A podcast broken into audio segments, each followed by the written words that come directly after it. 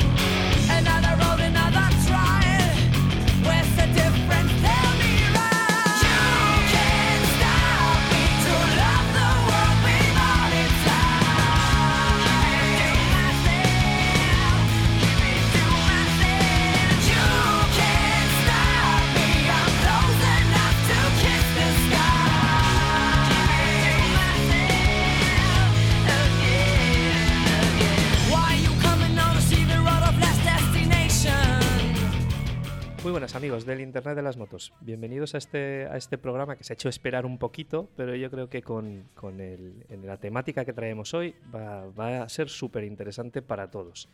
Eh, ¿De qué vamos a hablar hoy? Pues vamos a hablar de radares y vamos a intentar salirnos un poco de lo normal, de lo convencional, de lo que, de lo que todo el mundo habla. No vamos a hablar de multas ni de, ni de la DGT, sino vamos a meternos en el tema tecnológico y vamos a intentar saber más de, de cómo funcionan, de, de qué hacen.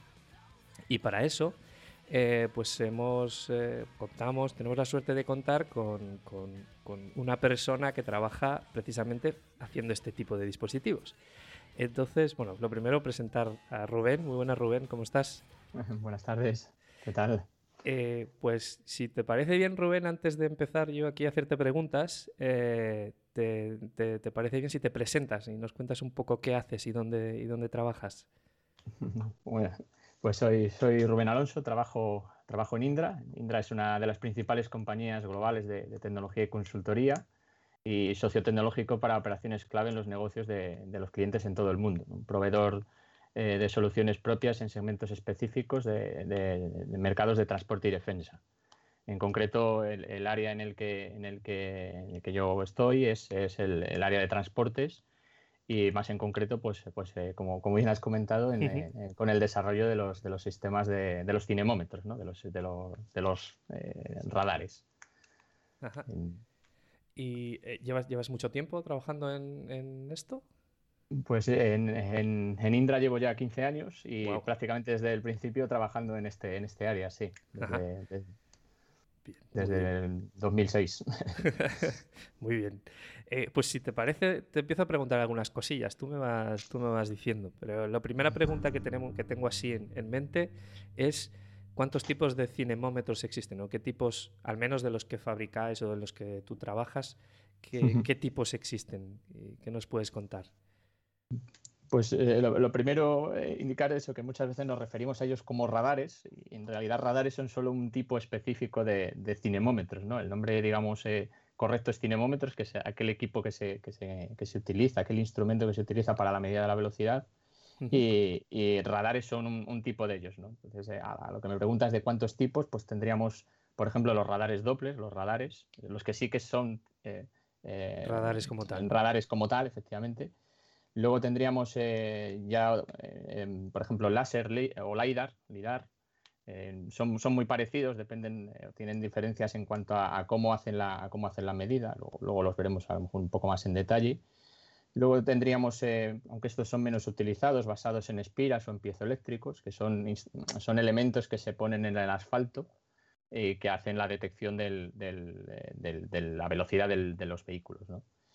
Y luego tendríamos eh, ya pues basados en, en- en visión, eh, en- es decir, eh, por visión artificial o mediante cámaras calibradas o mediante plataformas giroestabilizadas, por ejemplo, los que, los que van montados en, aeronaves, ¿no? en, helicópteros típicamente. o- y, y luego también de- eso es más una clasificación eh, en función del- de, lo que sería la tecnología que utiliza para hacer la medida. ¿no? Luego ya en función de, de la, de la disposición de los elementos, pues podríamos hablar de, los cinemómetros de velocidad puntual o instantánea, que es cuando, cuando se hace la, la medida de la velocidad en un punto concreto, ¿no? los típicos radares fijos, por ejemplo, los radares móviles, etcétera. Y luego tendríamos los de, los de la medida de, velocidad en tramo, que, que estos eh, tienen una tecnología un poquito distinta porque aquí básicamente se, se basa en una lectura de la matrícula, ¿no? leer la matrícula en un punto, leerla en otro, en otro punto, y como es una, una distancia conocida, pues con eso se, se calcula la, la velocidad. Y bueno, nos has adelantado un poco ya esto, ¿no? Pero eh, la siguiente pregunta que tenía yo por aquí era si existían diferentes formas de detectar la velocidad. Eh, ya nos has contado un poco que sí, ¿no? Que existen. Sí. Eso, es, eso es. Es, es un poco, básicamente esa clasificación que hacíamos, sobre todo la primera, ¿no? Eh, Sí. Básicamente es la, la tecnología que se utiliza, ¿no? El, el cómo realiza el, el equipo la, la- la medida. Así, eh, detallándolo un poco más, pues por ejemplo los, los radares Doppler, los, ra- eh, los llamamos Doppler eh, porque utilizan precisamente el, el efecto Doppler para, para realizar la medida, ¿no? El efecto Doppler, para, para que la gente lo, lo entienda, eh, yo siempre pongo el mismo ejemplo, ¿no? Cuando tú estás, eh, pasa una ambulancia, ¿no? Un- la diferencia del el, sonido que está emitiendo la sirena es el mismo. Pero la, la percepción que tú tienes cuando el vehículo, cuando la ambulancia se acerca o cuando se aleja, eh, eso es lo que se conoce como efecto, efecto Doppler, que es una variación de la frecuencia, lo percibes como si, como si cambiase la frecuencia, verdad. Es, es una percepción, esa percepción es la que llevada a ondas de radio y no a ondas de presión o ondas sonoras, es lo que, lo que permite calcular la, la velocidad con precisión. Es, es quizás, igual la comparación es muy estúpida, ¿eh? pero tú me dices, eh, parecido a lo que hacen los, lo que se supone que hacen los murciélagos, que emiten un sonido y dependiendo de la- del tiempo que tarda en volver, calculan. Eh, eh, eso es, sí, sí. En, en- en- en parte sí. O sea, la, tecnología radar sí se basa en eso, es decir, el emitir una, una onda, en- eh, que eso rebota en, pues la- la- en todos los elementos que hay por, por, eh, por el espacio, ¿no? Y, y- y recibir esos ecos, los ecos de, de los rebotes y analizar esos ecos. Eso es básicamente radar. En concreto con el Doppler es, es algo un poquito más específico porque aprovechamos los ecos, pero de esos ecos eh, se, se analiza o se, o se, se analiza esos ecos desde el punto de vista de, de- de buscar esas diferencias de frecuencia. No, no es tanto eh, un tema de tiempos. El, el- el tema de tiempos de, de la, eso lo que nos permite pues, es calcular, por ejemplo, la distancia, la distancia al, al- al objetivo. En, en- en- en- que, en, que en algunos radares, eh, eh, radares Doppler, eh, digamos, se complementan, mides no solo la, la velocidad, sino también mides la distancia, porque eso te permite hacer un seguimiento del vehículo durante todo el tiempo que estás eh, visualizándolo. Eh, per- permite, al fin y al cabo, mm, detectar la velocidad de varios móviles al mismo tiempo, de varios vehículos al mismo tiempo. Y, y justo relacionado con eso que estás diciendo, porque eh, entiendo que se emite una señal desde el dispositivo y tiene que tener como un cierto rango, entre comillas, de anchura, ¿no? No, no, es, no, no se despliega la señal en todo el ancho del... Porque, porque tiene que saber, esa- o sea, tienes que apuntar hacia dónde quieres realmente, a- qué elemento quieres que se controle la velocidad, ¿no? Eso es, eso es. Es, un, eh, de hecho, sobre todo la- frente a lo mejor a otro otros usos de los, de los radares, en, en el, en el caso de los, de los cinemómetros, del uso de, lo- de de los radares en cinemómetros, se utilizan haces muy estrechos, precisamente eh, para que, eh, muy directivos, para que solo midas, no, no- para, básicamente para que no molesten las interferencias, ya no solo de los otros móviles o de los otros objetos que pueda haber moviéndose, sino incluso de las propias estructuras que pueda haber, aunque estén fijas, también van a provocar ecos. Entonces son, son haces muy, muy estrechos. Y eh, has dicho que este era uno de los tipos. eh, ¿Y, y qué, otro, qué, otro, qué otra forma hay de, de detectar la velocidad? Pues sería, por ejemplo, los que comentábamos eh, al principio, ¿no? los, los láser. En los láser tendríamos dos tipos.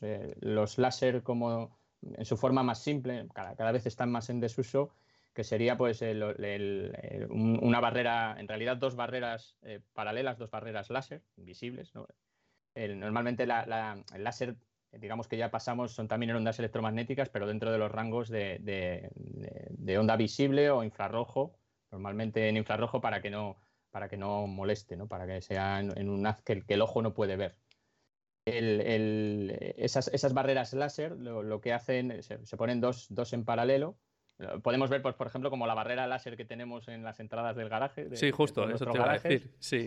para que no para que no se nos cierre la puerta cuando estamos pasando con el coche. ¿no? Pues a- el, el principio que se utiliza en este caso es dos barreras eh, eh, paralelas entre sí, perpendiculares a la carretera, que, que básicamente es por la, la diferencia de cuando el coche corta el primer haz y el segundo. Como tienes ahí la distancia entre los dos haces, eh, eres capaz de determinar la velocidad del, del- del coche. Y luego, eh, ya digo, esos, esos serían basados en tecnología láser. Y luego tendríamos los basados en LiDAR, que el LiDAR es, es, eh, de hecho viene igual que Star Radar, el, el LiDAR es lo mismo, eh, pero con luz también. En es es, láser también, en- pero en este caso lo que se utiliza es algo parecido a lo que hacemos con los, con los radares Doppler. ¿no? Emitimos una, una un- en realidad un tren de pulsos, ¿no? una onda, pero, pero con, con- con una eh, pulsado, ¿no? O sea, no es una onda Sí, continua, no es sino que- sino que va- tiene varios, varios eh, picos, ¿no? Para, para entenderlo bien. Y eh, justamente en el, en el eco lo que, lo que analizamos es la diferencia de tiempos entre esos picos. Como conocemos en- en la cadencia con la que lo hemos emitido, lo podemos, eh, a la hora de recibirlo, podemos comparar ¿no? la, la- la distancia de tiempos. Aquí sí que se basaría, como lo que comentabas en, en el, el- lo que hablábamos ¿no? del, del equivalente de lo- de lo- del mundo animal. ¿no? Aquí sí que sería por una, por una diferencia de tiempos. Ajá. Y eh, entre los tres tipos que nos... No sé si quedaba algún tipo más que querías comentar. Luego los otros ya serían eh, los de tramo que hablábamos, que ya también lo, lo adelantamos un poco antes, ¿no? Los basados en lectura de matrícula en, en un punto y en otro. Ahí digamos que la, la medida o la, o la forma de obtener esa medida de velocidad es porque haces la lectura en un, en un punto concreto, ¿no? A la entrada, haces la lectura de matrícula en un punto de- que es el de salida de ese tramo.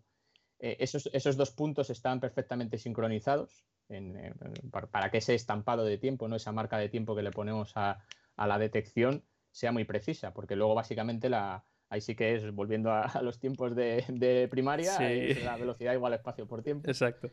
Conocido ese, ese también la, la distancia tiene que ser conocida, conocida con, con precisión, eh, a, ni- a nivel de, de- de metros, vamos, de- que, que está fijada con mucha precisión.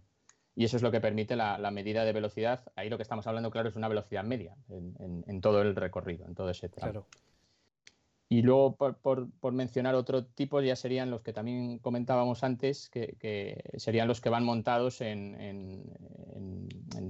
en helicópteros típicamente, que en ese caso eh, no es un radar estrictamente hablando, sino son más bien cámaras que están giroestabilizadas, que permiten un seguimiento muy preciso del, del- del- del vehículo en este caso, y Sí. que acompañan la medida con un, con un telémetro láser. Pues vuelve a basarse esa parte de la medida en un láser, pero teniendo en cuenta que, que todo está perfectamente geoposicionado, tienes perfectamente el seguimiento del, del vehículo y eso es lo que permite hacer, tras varias muestras consecutivas, determinar la, la velocidad de los vehículos. Claro, porque en los otros casos el, el- el cinemómetro o el radar está fijo, está en una posición fija, ¿no? Y en, De- en- en el eh. caso de un helicóptero, por ejemplo, el- no tienes el punto de referencia fijo de, de nada, sino que tienes Claro. que calcularlo, ¿no? Eh, Eso es, por, por eso eh, decía que era tan importante el telémetro, que es el que mide la distancia desde el helicóptero hacia- hasta el vehículo, como la- la- el que la plataforma donde se sustenta todo, ¿no? las cámaras, el propio helicóptero y demás, están geoposicionados con una precisión eh, muy grande. De, forma que tú en, en todo momento sabes dónde está y esa deriva, por ejemplo, del movimiento que haya podido hacer el, el helicóptero, lo corriges a la hora de hacer la medida de, de velocidad del, del vehículo. En el caso de los, de los radares eh, Doppler, también tienen en algunas ocasiones uso en dinámico, que es lo, lo que denominamos en dinámico cuando el, el propio eh, radar está en movimiento. También, también, sería, también sería posible. Ok. Y eh, si te pregunto, bueno, el helicóptero está claro mm, cuando, se, se- cuando es más óptimo utilizarlo, pero entre elegir en los diferentes tipos de radares que tú me has comentado, bueno, y el de tramo también, eh, ¿existe cierto, eh, cierto criterio por el que se elige uno u otro? Eh, ¿Depende de la fabricación, de quién lo pida? ¿O, o- existen realmente criterios específicos para elegir uno u otro? Mm, Normalmente no, salvo por ejemplo como tú ya adelantabas, ¿no? En un radar de tramo, pues es que, eh, se quiere controlar no en un solo punto, sino en un tramo que, sea de eh, especialmente peligroso o lo que sea. En, cuanto a los otros, que al final es medida puntual, no hay, no hay una, digamos, una razón técnica por elegir uno, uno u otro. Al final, los- lo- todos los modelos hacen el- la, función igualmente, ¿no? de, control de velocidad. Sería a lo mejor más preferencia de, de la entidad eh, que, que los vaya a explotar. En Evox Originals, Viajo en moto.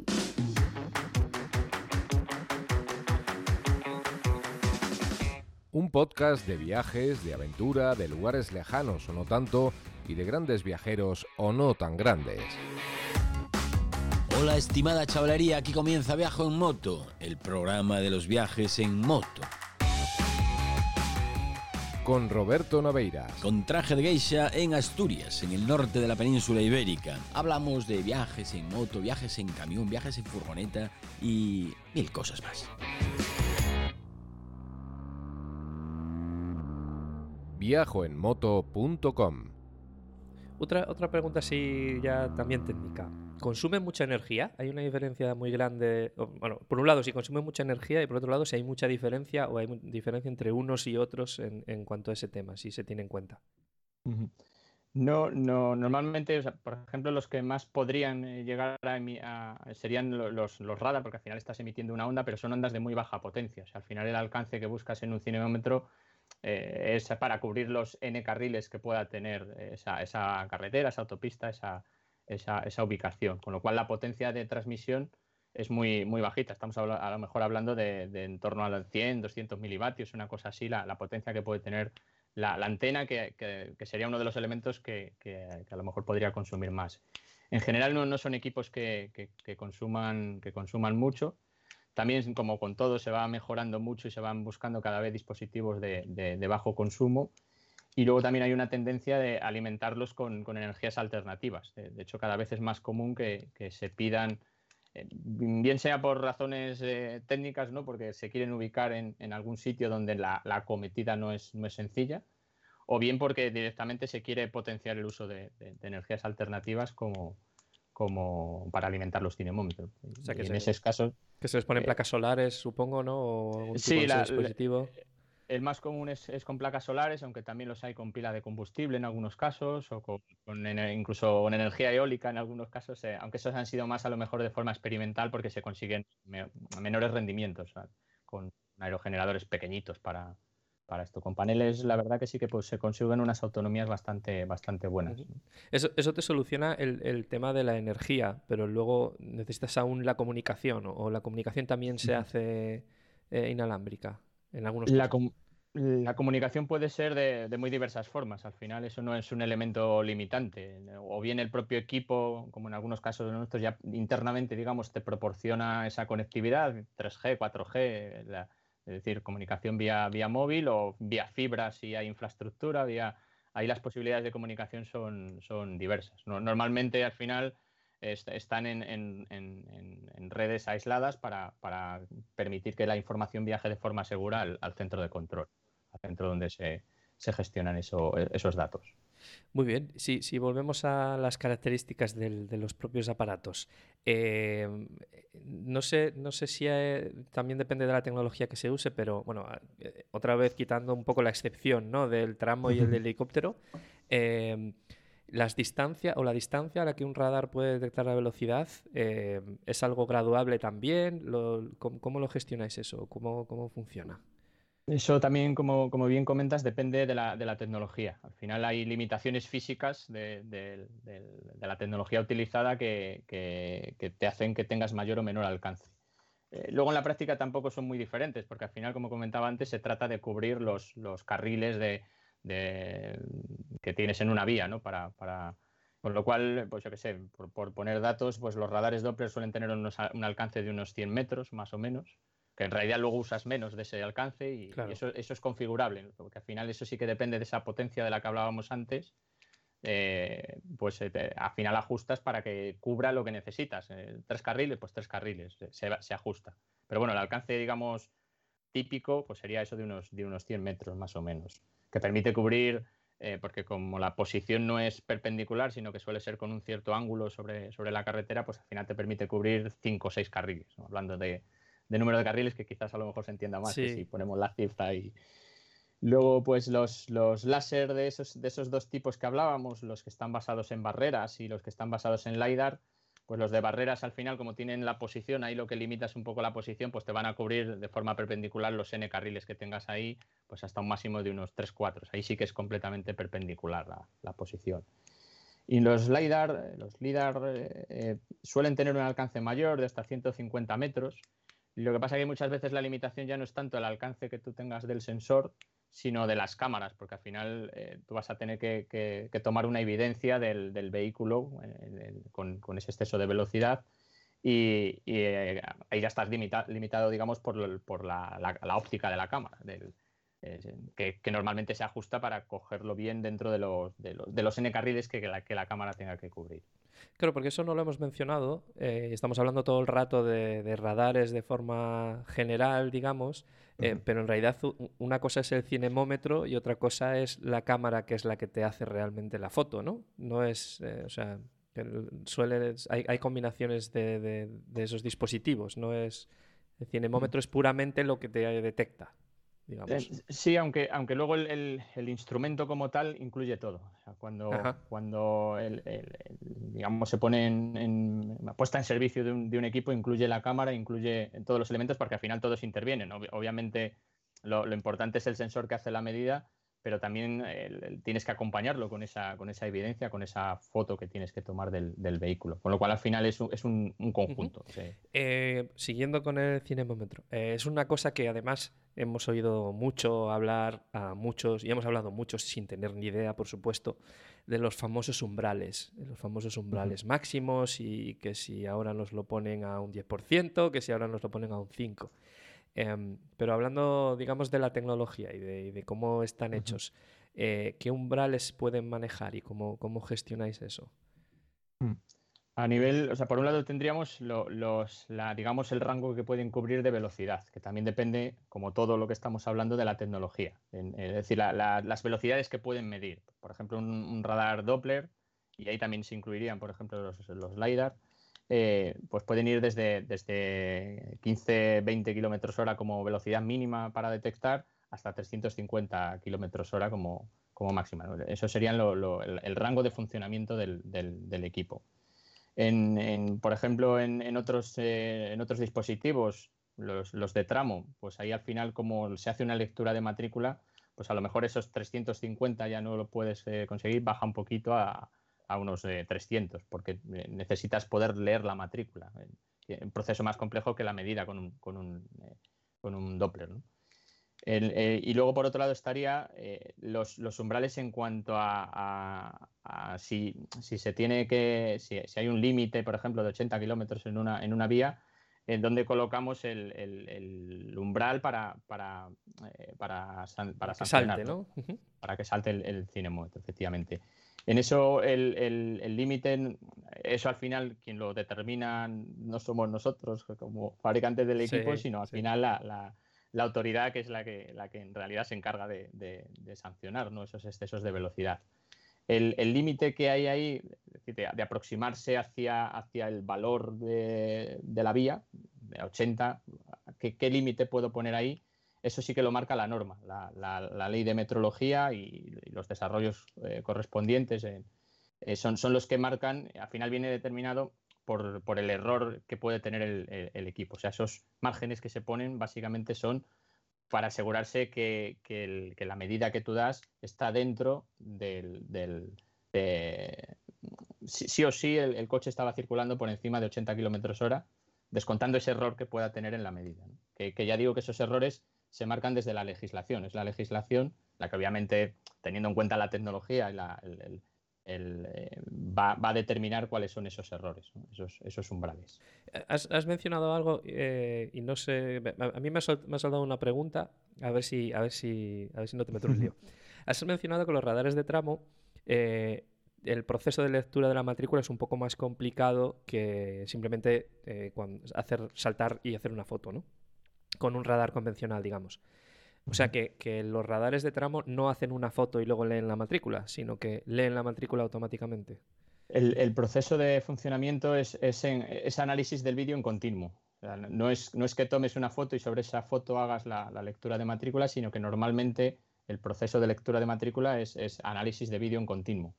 Pues, eh, básicamente lo que comentaba de que el proceso es más complejo es, es cuando estamos hablando de esas altas velocidades porque básicamente tienes menos, menos frames, ¿no? Me- menos imágenes por segundo o menos imágenes con el coche, eh, En- en con el el vídeo, coche dentro sí. del, legible, ¿no? Digamos. Eh, eso es, eso es. Ajá, ok, ah, in- interesante. Eh, si, si volvemos a, además lo, lo empezabas a adelantar ya un poco hablando de legislación y hablando de, de- de ese tema, una vez que, fabricáis un dispositivo, que, lo tenéis listo, em, eh, no, no puede, vosotros no lo ponéis en la calle, entonces necesita un proceso, entiendo, de algún tipo de validación o algún tipo de homologación, ¿no? Eh, ¿qué nos puedes contar de eso? De eso? ¿Qué, qué se puede hacer o qué tenéis que hacer ahí? Sí, pues e- es un proceso bastante, bastante complejo. O sea, al final, eh, todos los equipamientos, eh, todo este tipo de equipamientos tiene que, tiene que tener una, una homologación, una certificación eh, para poderse poner en servicio. El- el- al final, eh, en esas homologaciones y certificaciones, lo que se hace es asegurarse que el equipo funciona dentro de los, de los rangos que se han, que se han definido y sobre todo que está acorde con la, con la legislación. La legislación eh, al final, bueno, hay ah, pues, un organismo como el OIML, que es el la Organización Internacional de Metrología Legal, que al final es la que, un organismo al que hay muchos países del mundo que están, que están suscritos y que al final intenta, pues eso, promulgar y armonizar esas, esas normas metrológicas que son en las que se basan el, el funcionamiento de, de estos, de estos dispositivos. Quizás a lo mejor para que lo entienda mejor, o para que se entienda mejor, es como una báscula, una, una báscula que se utiliza en, en un, en un comercio para la venta, pues es un dispositivo que, es- que está sujeto a una normativa y que no puede ponerse en funcionamiento en servicio sin, una, sin, ese, sin, ese, sin ese proceso, ¿no? sin, esa, sin esa, ese proceso de homologación y certificación. Ese, proceso es, es específico por país y luego entr- entraremos más en esto o, es un o es un es algo genérico europeo no sé si hay, ¿quién, quién es la entidad digamos que os valida Eso sí que, es, sí que difiere de, cada país. Al final, cada país tiene su autoridad eh, metrológica competente, que es la que define, eh, es la que, digamos, mueve esas leyes o crea esa, o ayuda a, legislar para, básicamente para adaptar para, esas normas metrológicas, adaptarlas y luego también darle ese sentido técnico, ¿no? Porque muchas veces pues, está la ley, pero luego está el ICT o digamos donde se concreta ese tipo de, de- de- ya técnicamente, ¿no? Pues Sí. lo que hablamos antes, por ejemplo, de, lo- de los valores. En, eh, en el caso, por ejemplo, de España, el, el- el organismo es el, el Centro Español de, de Metrología, es, es el organismo que, que- que puede hacer las, las eh, certificaciones, homologaciones y validaciones de estos dispositivos en, en- en España. En, Euro- en Europa en general, cada país tiene su, su organismo, pero sí que hay, igual que hablaba antes de la OIML, que es, es la, la organización internacional a nivel internacional, a nivel europeo, pues también hay un eh, WELMEC, se llama en este caso, que es, que es el mismo eh, para, para tratar de armonizar todas esas legislaciones de todos los países y en muchos casos ya también pues, para aplicación de directivas a nivel europeo. Las ventajas de, de- cuando se trabaja en un país que, que está suscrito, pues, por ejemplo, dentro de WELME o dentro de OIML, es que muchas veces una certificación que tienes en un país sí que te vale para, para comercializarlo en otro. Sin embargo, también se dan casos en los que hay que eh, hacer este proceso que comentaba de homologación y certificación de forma individual en cada, en cada país. ¿eh? o sea que, que, bueno esta pregunta quizás ya sobra pero fabricáis para otros países no solo para, para España eh, estos dispositivos no Sí, sí. Indra, Indra Final está presente en, en- en más de 140 países. En, en 46 de ellos tenemos eh, presencia con, con oficina, con, con- Y luego al- el- ya yéndonos, por ejemplo, al tema de, de transportes, pues en más de, más de 50 países y muchos de ellos sí que tenemos eh, eh, cinemómetros. Y, y- y quizás, no, no sé, si hay alguna cosa curiosa que, que se te ocurra de diferencia de un país a otro o suelen ser todo muy parecido y los detalles de diferencia son muy pequeñitos. Al final no- hay muchas diferencias. eh, a- por mucho que a lo mejor no, estén, eh, no esté armonizado y siempre te encuentras diferencias, pues las diferencias son, son sutiles. De- Desde el punto de vista técnico, luego muchas veces sí que nos da guerra, porque tienes que implementar esa pequeña cosa en ese sitio. Pero digamos que al final eso es pues diferencias a lo mejor de esto que hablábamos, de los umbrales, de, de los errores, de cómo, de cómo se hacen las pruebas. eh, para estas homologaciones que comentábamos hay unas pruebas muy exigentes. Eh, al final ahí suelen estar las diferencias, ¿no? En cómo- en cómo- casi más en cómo es el proceso de, de homologación y en las pequeñas diferencias que puede haber en la legislación, que ya digo, luego eh, al final es muy parecido.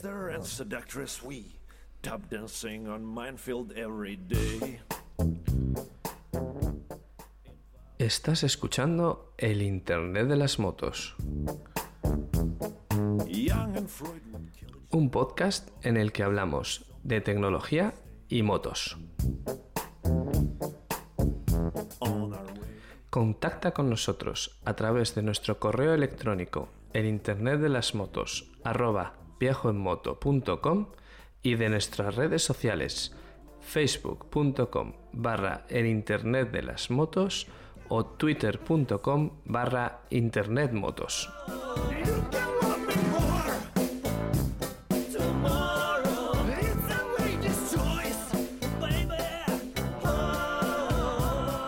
Volvemos al, al cacharro. Te voy a preguntar alguna cosilla más del cacharro en sí.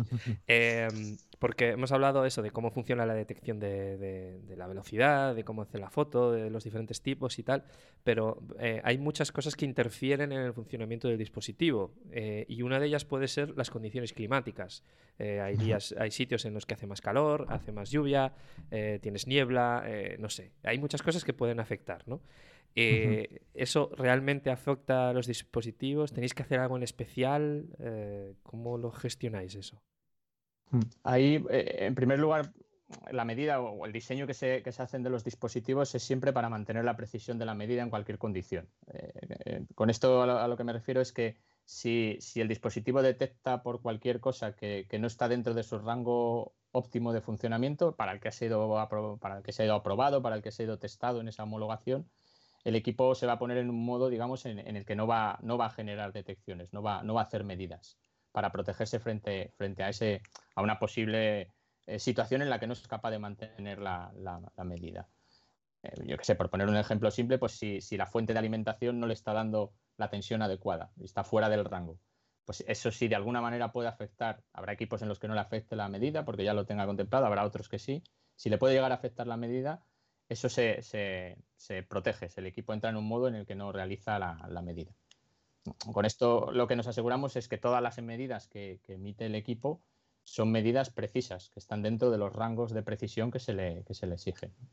Básicamente para conseguir eso es para lo que está toda la parte que hablábamos antes de homologación, certificación, Claro. con todo ese tipo de pruebas dentro de las pruebas que, que hablamos, eh, que hablábamos antes que se hacen dentro de esos procesos de homologación, pues están unas pruebas, por ejemplo, climáticas. eh. El equipo se somete a unas pruebas en las que se meten en, en una cámara especial que se pone a, a mucha temperatura, a poca temperatura, y, y con eso determinan los rangos correctos de funcionamiento y los rangos en los que la medida sigue siendo igual de precisa que se le, que se le requiere. ¿no? Y, Dime, dime. Sí, no, no, ya yendo, por ejemplo, a cómo le pueden afectar a las condiciones climáticas, eh, el, em, pues, eh, por ejemplo, ahí también, como todo lo que vamos viendo, depende de, de la tecnología. El, el Doppler es prácticamente inalterable a las condiciones climáticas adversas, no, no se ve afectado por, por la, básicamente por, la, por lo que utiliza, ¿no? Al final son ondas de radio eh, en un, eh, con un corto rango, ¿no? No, se ven afectadas normalmente por, por, ningún, por ningún tipo de condición climáticas adversas.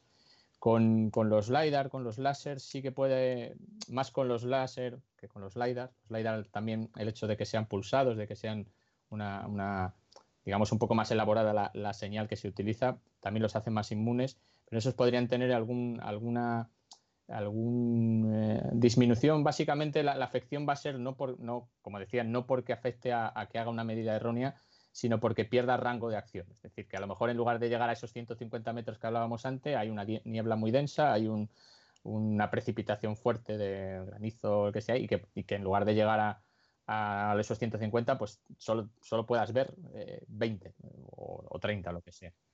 Eh, Eso lo que va a hacer es que tengas una menor detección, no puedes detectar a lo mejor los vehículos que están en el carril más alejado, pero en, ningún caso que las medidas que hagan sean erróneas. Si, si vamos a- Porque al final este programa es de cosas de motos. Entonces vamos a hablar un poquito de motos. Muy poquito, pero vamos a hablar un poquito de eso. ¿no? Eh, en, en la carretera hay muchos tipos de vehículos muy diferentes. Muy grandes, más grandes, más pequeños. em, eh, tenemos carreteras que tienen dos carriles, que tienen cinco, que tienen tres, los, lo has mencionado varias veces, ¿no? Eh, ¿cómo, cómo habláis, o, joder, cómo habláis, no, habla- estamos hablando nosotros, cómo gestionáis eh, eh, desde, desde el punto de vista tecnológico en esos tipos de radares eh, ese, ese, ese tipo de circunstancia, ¿no? En el que podéis tener tan pronto una moto que va entre dos carriles como un, un super tráiler de estos que tenemos ahora que llevan una tractora y dos, y dos, y dos trailers. ¿Cómo, cómo gestionáis esa, esa parte? Ahí, eh, primero a nivel de detección, que, que no hay, no, la ten- las tecnologías que manejamos, también puede haber alguna diferencia en función de las tecnologías, pero prácticamente eh, todos los, todos los, eh, todas las tecnologías que se manejan, las que hemos ido comentando, pueden detectar desde, desde un vehículo, digamos, más pequeño hasta el tráiler o tren de carretera de estos tan grandes. No, no, no- es- eso no, no genera, no genera un problema, no, no supone ni, ni tampoco un tratamiento especial en uno y en otro. Lo, lo que sí hace el equipo eh, normalmente es una clasificación, es decir, determinar qué tipo de vehículo es, porque en algunas ocasiones los, los, eh, la- los- las limitaciones de velocidad que tienes no son las mismas, por ejemplo, para un camión, para, Claro. para ese camión del que hablábamos antes, o, o de, un, o de un turismo, o de un autobús. O un- la, la limitación suele, suele venir más no porque no puedas detectar vehículos pequeños, como por ejemplo a lo mejor las motocicletas, incluso por ejemplo un Doppler eh, podría incluso detectar una bicicleta. No, es, un, no es un problema de, digamos, de, que no sea capaz de detectarlo, sino que las limitaciones van a ser de, distinguir, en algunos casos, qué tipo de vehículo es. Eh, eh, por ejemplo, a lo mejor entre un turismo y una moto sí que se distingue, ¿no? Pues al final, eh, obviamente por tamaño se distinguen, pero sí que puede haber, por ejemplo, más problema pues, para distinguir un camión de un autobús. Digamos que por volumen o por longitud del, del- del vehículo son iguales. La, la diferencia es visualmente, Claro. que, que tú efectivamente ves que es un, un camión, que es un, que es un autobús. Eh, eso no- normalmente lo que se suele hacer eh, cada vez más es acompañar de esa parte de visión, ¿no? la, la- la- la toma de la foto, de la evidencia que, que haces, analizarlo ¿no? con, con otras técnicas de visión artificial para tratar de, de discernir en esos casos en los que necesitas saber si es un autobús o un, o un- o un camión, porque el umbral a lo mejor de, de- de, pues eso, de, velocidad es distinto. Sí, es diferente. O sea que, que realmente el sensor, lo que es el cinemómetro, solo detecta que hay un objeto y luego se utilizan otras técnicas o para, para saber lo que era en, caso, en, el, en el caso que sea, o realmente hay cinemómetros que son capaces por sí mismos de diferenciar algunos tipos de vehículos. Sí, no, no es que no puedan, sino que, que a lo mejor en algunos casos tienen limitaciones. El- el- pero sí, sí que sí que lo hacen. O sea, de, de hecho, ahí toda- todas, eh, eh, todas las tecnologías que hemos visto son, capaces de, de determinar, eh, ya digo, a lo mejor por volumen, por, eh, por la longitud del vehículo. Al final, pues yo que sé, poniendo el caso del, radar Doppler, pues por el tiempo que, el vehículo está dentro del área detectado, de ese haz del que hablábamos al principio, pues puedes determinar si es un vehículo largo, un vehículo corto, en, eso. Entonces, sí, sí que dan, de hecho, esa clasificación viene ya de por sí en lo que es el sensor. Lo que digo es que en algunas ocasiones eso se complementa con la parte de visión. Para, muchas veces es, es un, un complemento de- de- para, para en aquellos casos en los que el sensor no es capaz de, discriminar. de- de detectarlo. Ujú. Ah, muy interesante, sí, señor. Em, pues creo que vamos a pasar a la siguiente parte. Eh, dejamos un poquito ya la tecnología actual eh, de lado. Vamos a, vamos a hablar un poco de futuro primero y luego, y luego hablamos de otras cosas. Eh, porque, porque además yo creo que este tiene que ser un tema bastante interesante, sobre todo para, yo creo que para ti que estás en, eso, en el tema más del cacharreo, ¿no? Igual, Sí. igual ahí tienes algún tema más que contarnos. Nos has contado cómo funcionan ahora mismo, qué tipos de tecnología tenemos y tal, pero ¿y, y hay algún tipo de evolución que se esté llevando a cabo o vosotros mismos estáis intentando desarrollar, no sé, formas distintas de detectar la velocidad, optimizar alguna cosa, hacerla diferente, no sé, ¿qué nos, qué nos puedes contar ahí en, en este, en este tema? Pues ahí, digamos que las tecnologías de, de detección de velocidad, estas que venimos comentando, ya tienen un grado de, madurez bastante, bastante desarrollado. O sea, están ya en un. eh, que digamos que como la tecnología en sí, eh, por ejemplo, los, los Doppler, ¿no? Por ponerlos otra vez de ejemplos, por ser quizás lo- los más usados o los más. Pues han ido evolucionando, ¿no? De, los primeros sensores que solo, te, solo medían la velocidad, no, no, no eran capaces de discernir eh, dos, dos vehículos, ¿no? Pues se han ido pasando a, a- a Doppler, que ya te detectan, porque además miden lo que comentábamos, ¿no? Te mide la distancia al, al vehículo y ya es capaz de, de seguir varios vehículos al mismo tiempo. A, eh, a tener eh, sensores Doppler que ya combinan a lo mejor pues no solo una antena de transmisión y una de recepción, sino varias antenas, permiten ya también saber el ángulo con el de dónde te viene ese eco y con eso tienes más información. Al final toda esa combinación de, información que te proporciona el sensor eh, es lo, que, lo que, ha ido evolucionando cada vez te, te permite eh, detectar más cosas, ¿no? Por ejemplo, la clasificación, esa que pues con los primeros modelos era prácticamente imposible. Claro. Eh, tú, de- simplemente, pues sí, ha pasado un vehículo a 80 kilómetros hora, pero no eras capaces de, de- de saber si era un camión o un autobús. Eso, como digo, ha ido, ha ido mejorando. ¿no? Ahora casi donde, hacia donde va un poco la evolución, puesto que, que eso, digamos, a nivel de lo que es puramente control de velocidad, eh, ha llegado ya pues eso, a un grado de madurez bastante, bastante importante, pues ahora es básicamente la combinación ya, pues un poco también lo que adelantábamos antes, ¿no? La combinación de esa información con otros sensores. Sensores, eh, pues como puede ser la, propia cámara, la cámara como sensor, con inteligencia artificial, con, con deep learning, está ahora muy de moda, es visión artificial pero basada en, en aprendizaje. También el deep learning, ese, ese aprendizaje de la máquina o esa inteligencia artificial aplicado al procesado radar. El, procesado que se hace con esas señales, esos ecos, es un procesado muy complejo, que además con esto que comento, ¿no? de varias antenas, de varios, cada vez tiene más complejidad y, y digamos que una línea eh, de, de trabajo, de evolución, eh, está precisamente en eso, en aplicar la, la- la inteligencia artificial en esos, en esos puntos. ¿no? De, de, al fin y al cabo, que también está muy de moda la, la fusión de los datos de sensor, el- el- el- de datos que provienen, eh, que están muy presentes en otro, a lo mejor en otros, en coche, coche autónomo, en, en ese tipo de- de- que igual que tienen aplicación ahí, también lo tienen en este tipo de dispositivos. ¿no? So- sobre todo van, van hacia ahí más, más que a lo mejor pues calcular la velocidad de otros modos distintos. ¿no?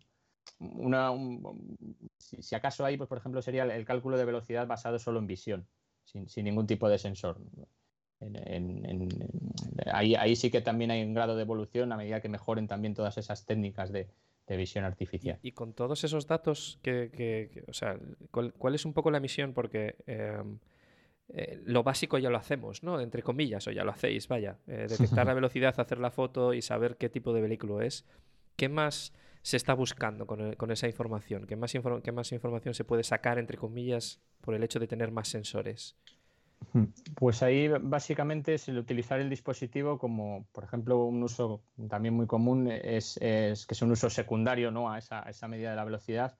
Como estoy haciendo también clasificación, pues ese uso del equipo como un aforador de tráfico, como un elemento que te mide el tráfico. Hay, hay dispositivos específicos para esas labores, pero el cinemómetro que está controlando la, velocidad como, como trabajo secundario tiene ese, ese, control de aforo. ¿no? Eso, al fin y al cabo sirve esa información subida al, centro de control de tráfico correspondiente, pues le va a ayudar a la toma de decisiones, ¿no? De, pues, pues mira, que aquí está subiendo el tráfico, en, en X tiempo vamos a tener un atasco o, un, o detección incluso muchas veces de incidencias, ¿no? Si se detectan que los coches están parados, pues es porque hay un, un incidente o, situaciones de esas. Es decir, al final serían eh, otros usos, quizás a lo mejor usos más avanzados que también implican la, la combinación con otros sensores y demás, pues estaríamos hablando ya de de, pues yo que sé, detecciones de situaciones peligrosas, un vehículo parado en el arcén, eh, un vehículo averiado en un túnel, la circulación de mercancías peligrosas por, un, por una infraestructura crítica, como puede ser un túnel o un puente, algo, eh, situaciones, situaciones de esas que, que, al fin y al cabo ayudan a la seguridad en, en, la, en las carreteras. Eh, lo, que, lo que yo me estaba imaginando un poco, ¿no? Cómo funcionaría todo esto. Eh, lo que pasa es que, claro, seguiría siendo en un punto concreto de, por, don, por, el que pasan los coches, ¿no? O sea, no sería en un rango más amplio de, por ejemplo, eh, la entrada de un túnel, pues es fácil, porque fácil entre comillas, tienes el, el cinemómetro en la entrada y, y lo puedes detectar. Pero, por ejemplo, detectar que hay un accidente en un punto concreto o el accidente ha pasado en un rango muy corto del, del cinemómetro es más difícil, ¿no? No, no se plantea digamos, o quizás esos otros mm, sensores que mencionas son para ampliar ese rango y detectar, coger más información de los alrededores o, o estoy yo divagando un poco? No, sí, se- sería un poco esa combinación. Está, claro que si, si vamos a cinemómetros fijos, eh, eh, pues eh, solo están controlando esa sección de la carretera, ¿no? Ese punto concreto donde está, donde está ubicado. Los cinemómetros de tramo, que, ya basan su, su funcionamiento en esa, en esa lectura de matrícula, esos ya te pueden cubrir ese, ese, ese área, porque ahí sí que puedes, de hecho, ese, por ejemplo, esta que comentábamos de mercancías peligrosas, sí que suele ser muy habitual. En, lugar de leer la- la matrícula de, del, del camión, lees la plaquita naranja, la plaquita donde se indica que es un vehículo que transporta mercancía peligrosa, lo lees a, a- la entrada y, y lo lees a la salida. Eso te puede determinar, por ejemplo, si, si ese camión se ha tenido que parar en el túnel. eh, es una- un, un uso que, que- es habitual para, para dar seguridad en ese tipo de infraestructuras como, como túneles, por ejemplo. Muy bien, muy, muy interesante también. Em, los has mencionado antes, así de pasada, los vehículos autónomos. Eh, yo lo había apuntado por aquí como para preguntaroslo también, porque no sé. Nosotros nos llamamos a todos radares, tú ya me has explicado que no es todo radares, ¿no? Pero em, eh, el, el tema de, de eso, del desarrollo de los coches autónomos eh, o de motos autónomas, que también últimamente vamos a mencionar las motos otra vez, eh, están, están empezando a hacerse pruebas en motos. em, ¿cómo, cómo os afecta a vosotros? ¿O vosotros desarrolláis también algo, o tenéis algo, algo relacionado con este, con este tema? A nivel de, de lo que son los dispositivos, por ejemplo, los radares que llevan los coches autónomos no son muy diferentes en tecnología de, de estos que estamos, venimos hablando. ¿no? El, el uso sí es distinto, el procesado muchas veces es distinto, pero muchas de las tecnologías que se usan sí que son comunes. Incluso esa que comentábamos ¿no? de fusión de datos, pues en un, en un coche autónomo es, es, eh, es crítico, ¿no? La, la- la- estoy- tiene un- está por- rodeado de sensores por todos lados y al final lo que necesitas es fusionar toda esa información para, para tener una única realidad con la que hacer la toma de decisiones. Ahí hay muchas tecnologías que, que- que son comunes o que, o que tienen la misma base, ¿no? la misma base tecnológica. En, en- en- en- cuanto al desarrollo ¿no? dentro de la compañía de, de- de coches autónomos, y quizás más en, el ámbito en el que nos movemos son con, con proyectos muchas veces de, innovación, eh, muchas veces de, a, nivel de, a nivel europeo, es más en, en quizás no tanto el coche autónomo, sino el coche conectado, porque en el coche conectado hay una parte que es la, la conexión con la infraestructura. Eh, al final, eh, nuestro scope desde el punto de vista de transportes muchas veces está más centrado en lo que es la, infraestructura de transporte, la carretera, el túnel, la, y ahí sí que ahí sí que estamos, eh, tenemos proyectos de, coche de coche conectado en los que estamos trabajando, ya digo, a nivel eh, a nivel mm, muchos son ahora proyectos I más de más los que estamos trabajando para básicamente para ir definiendo todas esas esas tecnologías que se van a usar, el cómo se van a usar, cómo se van a, a implantar. Y ahí, y ahí para, para esos, esos proyectos o para esos temas, la, la idea eh, es que, entre comillas, el coche se comunique con, con la carretera o la carretera con el coche, ¿no? Para, para que el feedback que uno y otro dan lo pueden utilizar eh, de alguna manera, ¿no? Eh, Eso es, sí. sí el, básicamente el coche conectado es, es el, el- el conectado con la infraestructura. De tal manera que el coche, si detecta cualquier anomalía, por ejemplo, se tiene que parar porque tiene, eso genera alertas hacia la infraestructura. Eso puede hacer que en el centro de control de tráfico correspondiente ya tengan una alerta con la que, con la que pueden trabajar, pues señalizar paneles, señalizar información para otros y, y- y también al revés. ¿no? El, el coche se puede beneficiar de que esa información le llega en tiempo real desde el propio centro de control de tráfico. No tiene que esperar a que llegue a la altura de un panel para enterarse que, que 10 kilómetros más adelante hay un, hay un atasco, un accidente o, cualquier incidencia. Una, una pregunta que me he dejado en el tintero antes, eh, y ya vamos un poco a la parte de anecdotario. Eh, yo me he puesto en, tu lugar, entre comillas, eh, desde la más lejana de las humildades, pero si yo estoy desarrollando un cacharro de estos y estoy ahí trabajando, ¿no? Y, al final pues tengo que hacer unos test del, cacharro, aparte de lo que ya hemos hablado de, de la validación que se hace y tal, vosotros tenéis que tener una forma de probarlo como parte de vuestro proceso, ¿no? De, de desarrollo de día a día. Eh, ¿cómo, cómo lo hacéis? ¿Tenéis realmente, o sea, realmente ponéis vuestro cacharro y pasáis con un coche? ¿O ten- qué, qué- qué tipo de pruebas hacéis? eh, Sí, sí. Si se puede Ahí decir, lo que se puede decir, ¿eh? Sí, sí, sí, sí. Ahí no- normalmente hay, eh, varias partes, ¿no? Hay unas pruebas que se realizan en laboratorio. En los laboratorios, en laboratorio lo que, lo que, igual que en los, en los laboratorios, digamos, a nivel oficial, como hablábamos antes del Centro Español de Metrología y otros organismos, lo que suelen tener es una serie de pruebas que se realizan en, laboratorio con simuladores. Eh, al fin y al cabo, los, simuladores, pues, por ejemplo, para los radares eh, Doppler, pues al final es, es eh, enfrentarlo a, a un instrumento, a un, a un- a un equipo que está calibrado y que va a hacer la misma variación en la señal que, que- que ocurriría con un móvil en la, en la vida real. ¿no? Eh, Ese es el, eh, digamos, el, el mayor, eh, el- donde, donde pasa más horas el, el- cinemómetro antes de salir a, a- a carretera. Luego también se hacen pruebas, pruebas en carretera. En, en carretera eh, habría, digamos, dos tipos y, y aquí también me remito a lo que se hace dentro de las pruebas típicas de homologación. ¿no? Que unas serían en, en- en algún punto eh, que ya tiene eh, los organismos que se encargan de esto, des- digamos, pensado para esto, que, que puede ser en circuito, puede ser en, en- en- una carretera, en una carretera real. En cualquier caso, hay, hay sensores que, que permiten comparar. O tengo otro cinemómetro que está perfectamente calibrado y yo puedo comparar las medidas, o tengo otros dispositivos, por ejemplo, combinación de tecnologías. Esos piezoeléctricos que comentaba antes que prácticamente no se usan en la, en la vida real, ¿no? Para, pues sí que se usan mucho como, como elemento de comparación. Yo mido la velocidad del vehículo con, mi, con, el dispositivo en prueba y luego lo comparo con, con la medida que me da este otro dispositivo. Y, y luego también, pues, o, o con coches de prueba que llevan su GPS, conoces perfectamente la, la velocidad, pasas por, por delante del, del equipo y comparas esas medidas en diferentes pasadas. Que eso, como digo, pues puede ser en, en- en un entorno eh, controlado, un circuito, un, un- entorno específicamente diseñado para eso, o puede ser pues, eh, en, en una situación real, ¿no? en, un- en una ubicación real que, que- que esté pensada para ello. Muy bien, pues dejamos ya la parte técnica, eh, que yo creo que está más que bien, muy bien. Eh, bueno, muchas gracias por toda la información que nos estás dando, Rubén. Eh, y, vamos un poco a la parte anecdotaria. Aquí, bueno, es un poco eh, nuestro programa, nos gusta hablar, como has estado hablando tú, de todas las cosas serias y, y los datos y, y la tecnología, pero también, pues, siempre sacar un poco la parte un poco menos, menos seria, ¿no? Y, y esto, el tema de los radares podría dar para mil libros de mil gente, porque siempre hay alguien que le ha pasado algo, que tiene tal. Pero claro, yo me imagino, me pongo en tu lugar, que nos has dicho que llevas más de 15 años, puede ser, trabajando en el Sí. tema.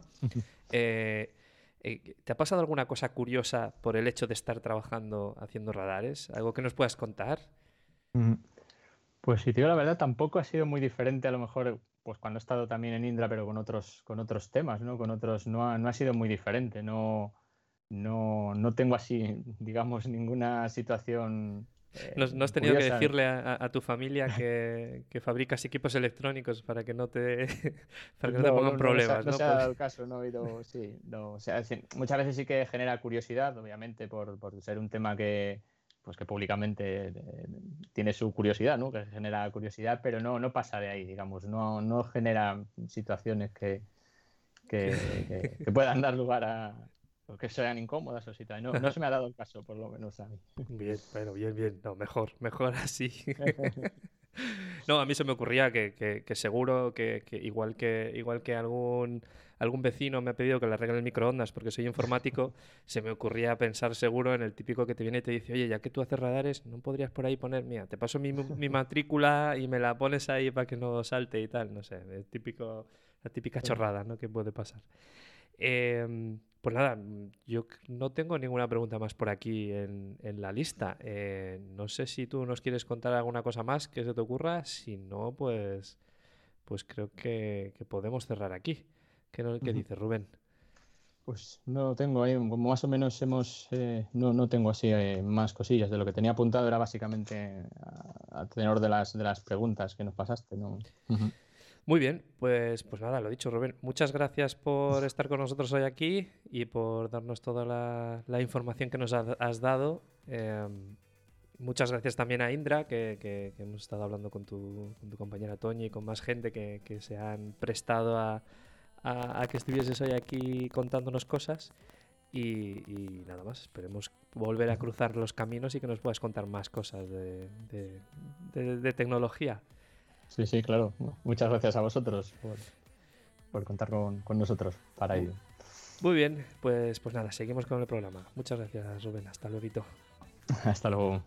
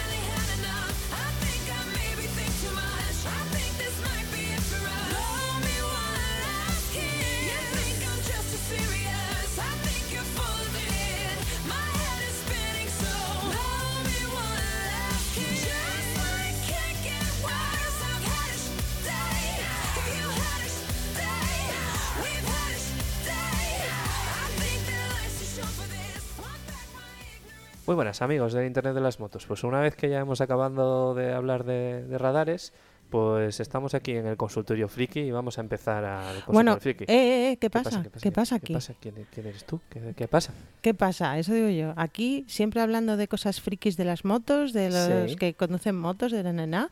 Sí. Eh, ¿Para cuándo un especial de pasajeros? Pues, hombre, ya que estás aquí y le has entrado con esta amabilidad y, este, y esta calma, pues igual es un momento ahora para hacerlo, ¿no? ¿O qué? Venga, vale. ¿Vale? ¿Te Pero parece por, bien? ¿Por qué eres tú? Vale, bien. Bueno, pues bueno, os voy a presentar a quien acaba de interrumpir el consultorio friki, que es Alma y que la conoceréis por A punto de mi blog, si, Mm. si alguna vez lo habéis leído. Bueno, pues entonces, a ver, Alma, ya que has entrado así con esta fuerza, ¿de, qué de qué quieres que hablemos?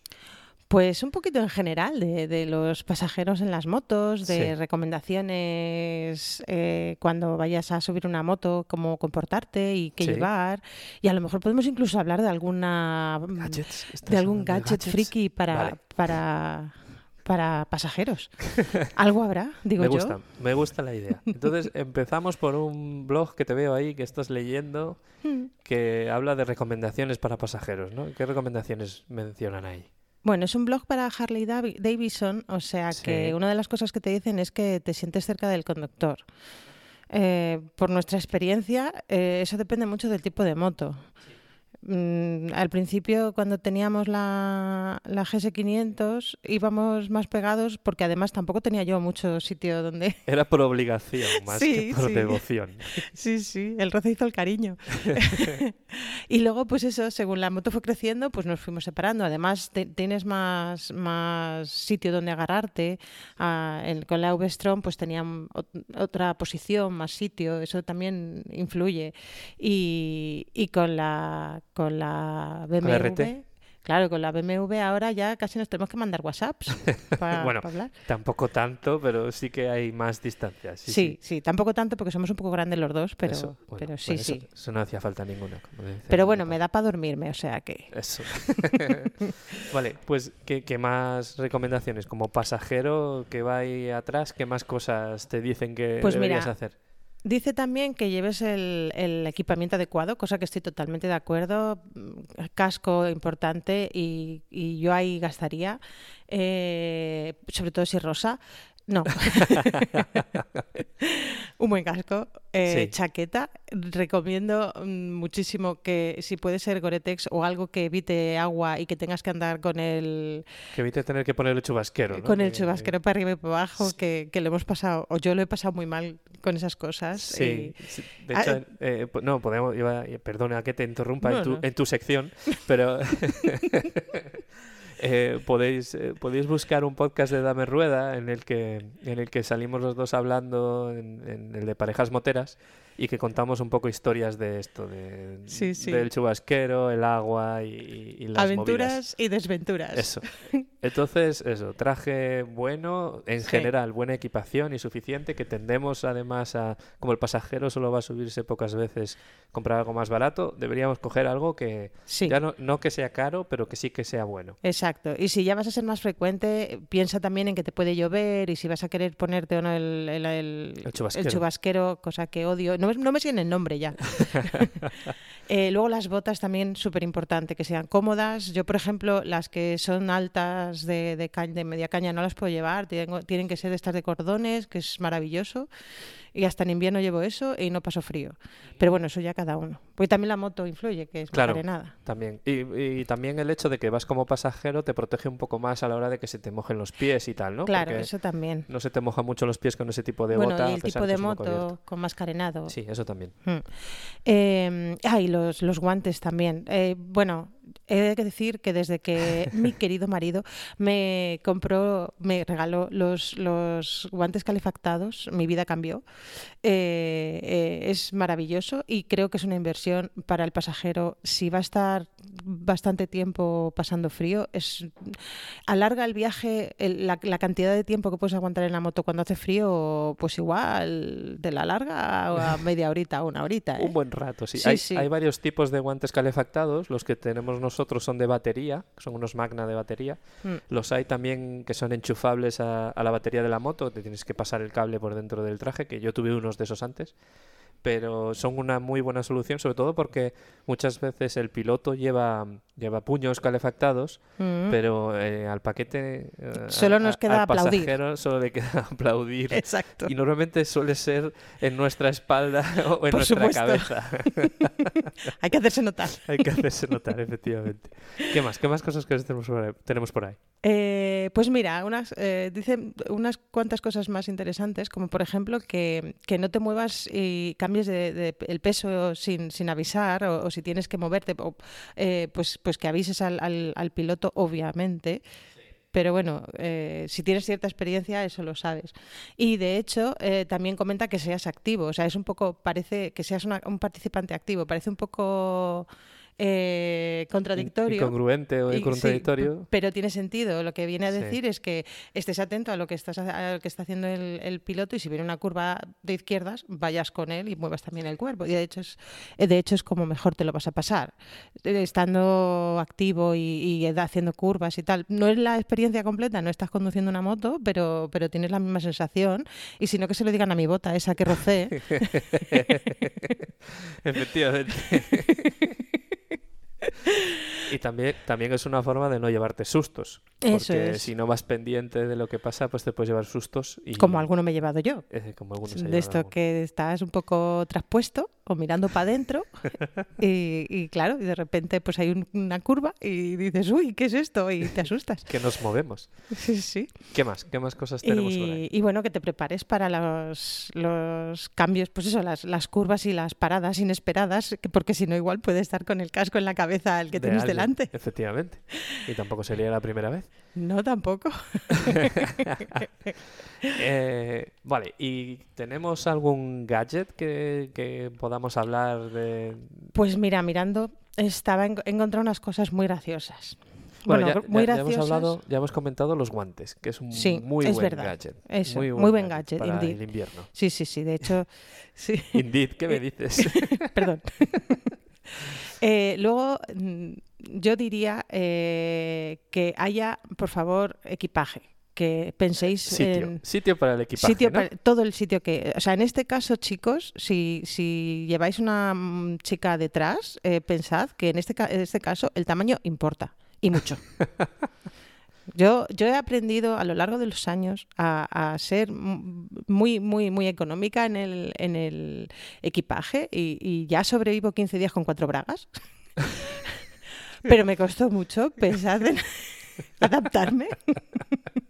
O sea que lo importante es encontrar unas buenas maletas donde Sí. quepa mucho. Y aún así, también recomendación para el pasajero, va a tener que plantearse bien Sí, sí, que sus, sus opciones en la vida. Exacto. Que- las prioridades. Las prioridades en esta vida. ¿Qué me llevo? ¿El, el, el gloss Exacto. de labial o la crema de cara o, otro es. par de bragas? Pues eso. a elegir. O otro par de calcetines, Otro vaya. par- Exacto.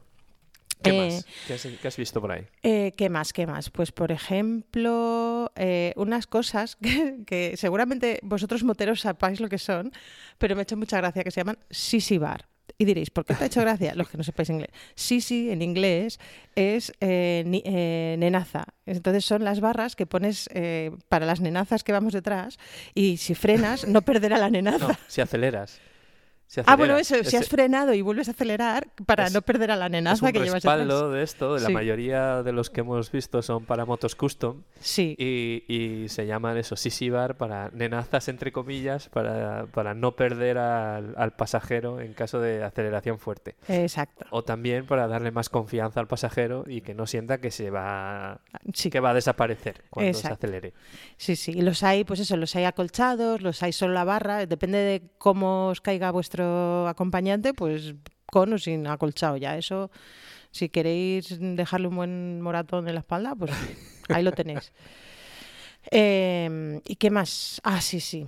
Otra cosa que, por supuesto, los asientos son muy importantes y he visto que hay acolchados, pero es que he encontrado una marca de acolchados que me ha encantado. Se llama Wild Ass, que quiere decir Culo salvaje. Exacto, imagínate, eso tiene que ser. oh, tenemos que probar eso. ¿Y no qué sé. son? ¿Qué son? ¿Son Pues, asientos? sí, ¿Son sí. cubreasientos?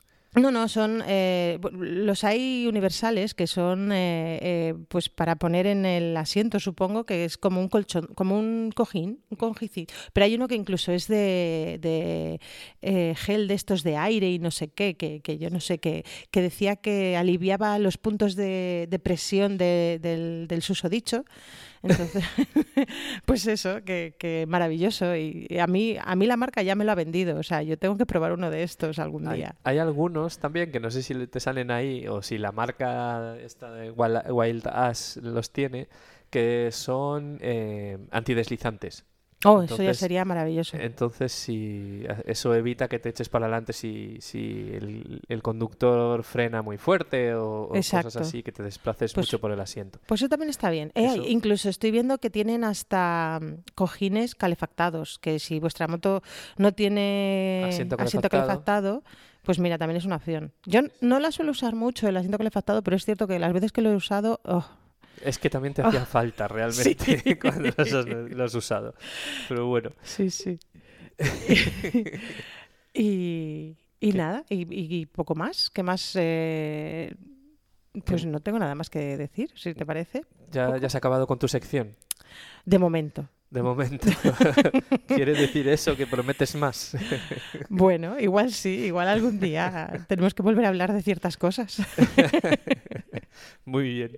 Pues nada, pues muchas gracias por la participación en, en este programa. Muchas gracias por la oportunidad. La oportunidad que te hemos dado voluntariamente. Por supuesto. Y, y nada más. eh, cerramos este, este programa del Internet de las motos con, con este consultorio friki extraño y especial. Espera que la invitada todavía quiere decir alguna cosa más, creo. No, muchas No. gracias por todo y por vuestra invitación. Lo dicho, eh, muchas gracias a, a todos por estar ahí y por escucharnos. Eh, eh, estamos preparando ya el siguiente programa. Esperamos no tardar tanto como, como este en, en sacarlo. Recordad que nos podéis seguir en las redes sociales como el Internet de las Motos. Y nada más, nos vemos pronto. Hasta luego. Adiós.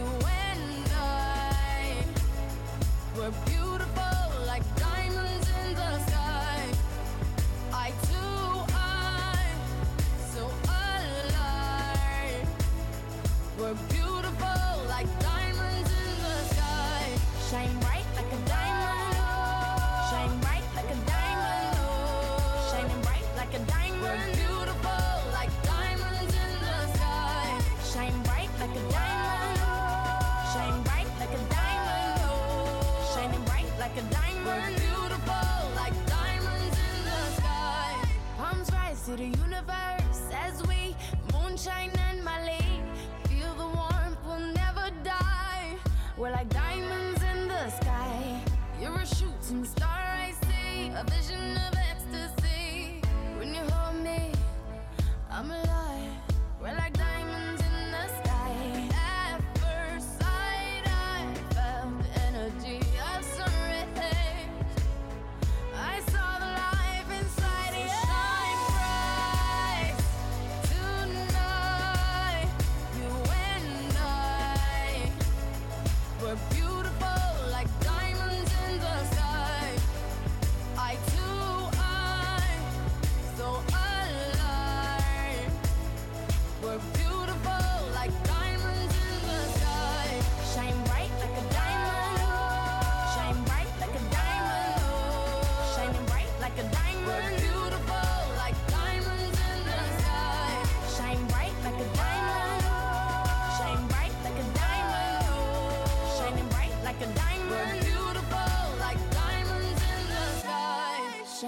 like a diamond. Shine bright like a diamond. Shine bright like a diamond. So shine.